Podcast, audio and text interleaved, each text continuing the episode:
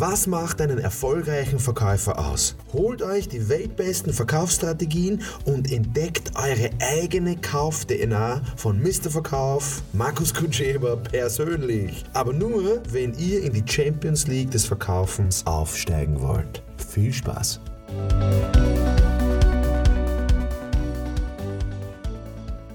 Also das Thema, was wir jetzt haben, ist eins der also eines der spannendsten Themen, gut, das sage ich jetzt eigentlich bei jedem, aber, aber das ist wirklich eines der spannendsten Themen, die du überall einsetzen kannst. Das Thema, was wir heute haben oder was wir jetzt haben, ist, wie verhandle ich richtig? Und da habe ich einfach über die Jahre durch meine privaten Erfahrungen sehr viel dazugelernt. Bin in jede Falle getappt. Also ich sag's da, ich, in jede Falle bin ich getappt. Diesen, die du nur, die du nur tappen kannst. Ich habe äh, meistens zu viel gezahlt, zu viel hergegeben, viel zu großzügig und gutmütig. Und da gibt's halt jetzt drei, drei so Regeln, an die ich mich also gerne halte. Gelingt natürlich nicht immer, aber diese drei Regeln schreib dir die irgendwo hin, wenn du es nicht eh schon ohnehin jetzt merkst. Also, ähm, als Beispiel. Ähm, ich gehe mit meiner damaligen Frau, also damaligen Freundin, jetzigen Frau, gehe ich auf einen Teppichbazar.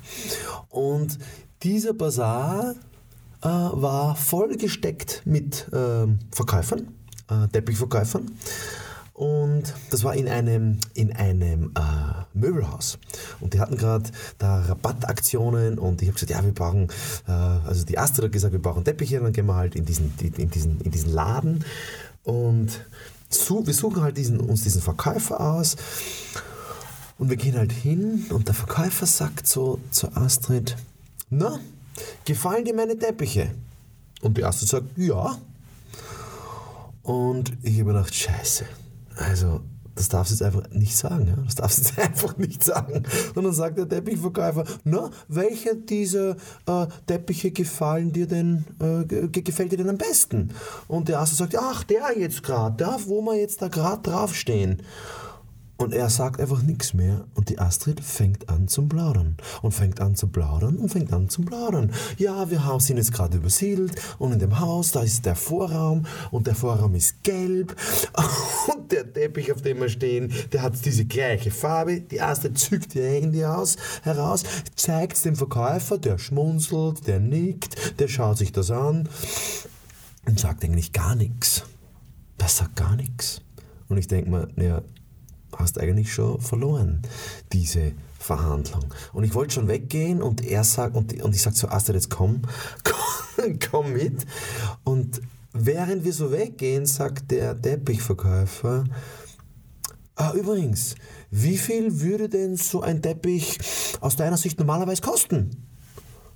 Und die Astrid sagt, naja, was kostet so? Locker 500 Euro wahrscheinlich. Aber das mit dem Preis, das macht mein Mann, der ist ja Verhandlungstrainer und Verkaufsexperte. Und ich habe mir gedacht, ja super, was willst du jetzt da noch verhandeln? Also die Preismarke ist ja schon gesetzt. Naja, ich habe dann mit Mühe und Not ich glaube 350 oder 360 Euro für diesen Teppich gezahlt. Und wir sind im Nachhinein draufgekommen, dass dieser Teppichhändler alles, also wirklich alles richtig gemacht hat. Ähm, ich ärgere mich natürlich bis heute, jedes Mal, wenn ich an den Teppich vorbeigehe, weil ich denke mir immer, ich hätte sicher noch 100 Euro weniger heraushandeln können, wenn die erste die, diese Vorgehensweise nicht gewählt hat. Und die Vorgehensweise, was der einfach richtig gemacht hat, ist, es sind drei Sachen. Das erste ist, wer die erste Frage stellt, der gewinnt der gewinnt an Position, der gewinnt an Augenhöhe, der gewinnt an Energie, der gewinnt an Zeit. Und der hat die erste Frage gestellt, gefallen dir meine Teppiche? Ja, wenn du schon ins Geschäft reingehst, wirst du nicht sagen nein. Aber das wäre die richtige Antwort gewesen, die ich gewählt hätte, wenn er mich gefragt hätte. Ich bin viel zu spät draufgekommen.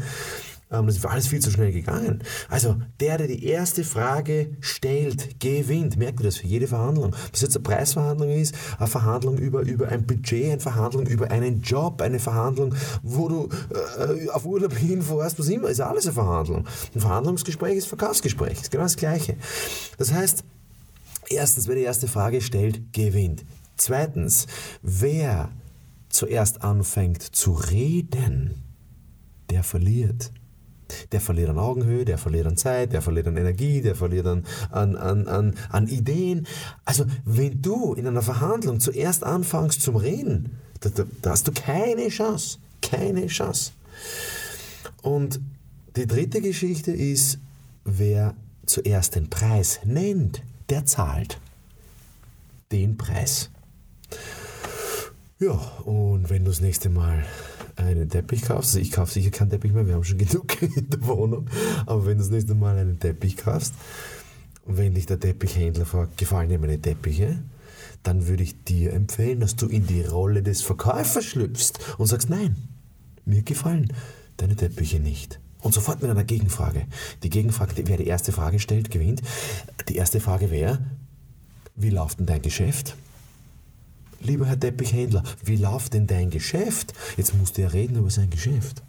Und dann könnte ich ja gleich die zweite Frage stellen, willst du diesen einen Teppich verkaufen, auf dem ich da stehe? Weil der ist eh zu klein, der ist eh zu gelb, der ist eh zu mickrig, den kauft eh keiner ab. Und jetzt machst du Trick 17. Ich habe genau 100 Euro mit. Also um 100 Euro würde ich den mitnehmen. Und dann wird der Verkäufer sagen, nee, Frechheit, der kostet mal Minimum 500. Und dann hast, dann zahlst du sicher nicht mehr als 250 Euro, wenn die Verhandlung ist. Ja?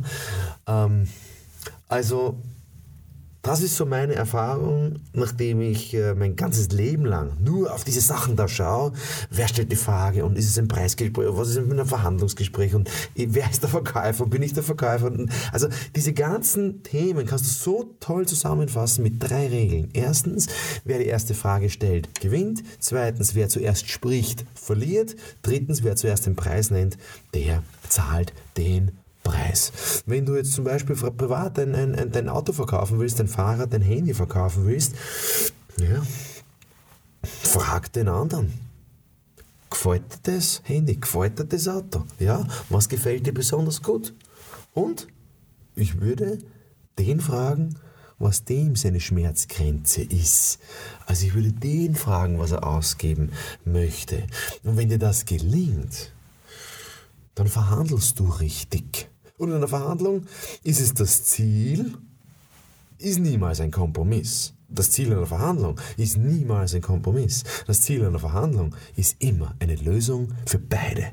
Eine gute Lösung, die beide tragen. Ein Kompromiss heißt immer, ja, ich gebe mehr her, als ich eigentlich will. Ja, und wenn beide so Kompromisse irgendwie in einer Verhandlung ähm, da, da, da, da, geben oder Kompromisse machen, ähm, dann ist es meistens faul. Das ist meistens ein fauler Kompromiss, der dann eh nicht gelebt wird. Das Ziel einer Verhandlung ist eine Handlung, die beide mittragen und die eine, also für beide eine gute Lösung darstellt. Und das ist halt wieder wirklich wichtig wie in einem Verkaufsgespräch.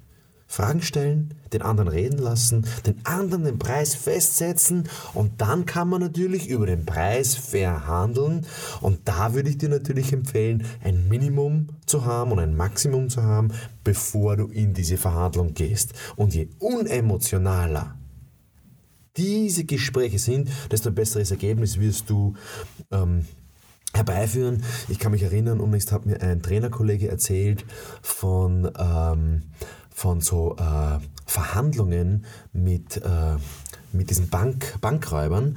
Und der, der, der, Chefverhandler schickt immer den anderen vor, damit der nicht persönlich und emotional da betroffen ist. Und das würde ich dir auf alle Fälle empfehlen, dass du die Emotionen rausnimmst äh, oder sogar vielleicht den anderen vorausschickst. Ich Hoffe, diese Tipps helfen dir. Gib mir eine Rückmeldung auf den sozialen Medien, auf den Kanälen. Schreib mir eine private Nachricht. Äh, schreib mir eine E-Mail. mrverkauf.com, markuskutschewa.com oder mk.markuskutschewa.com. Ich freue mich von dir zu hören, ob das in deiner Praxis so funktioniert. Alles, alles Gute und schau, dass du eine gute Lösung bekommst für beide Parteien. Alles, alles Gute. Tschüss.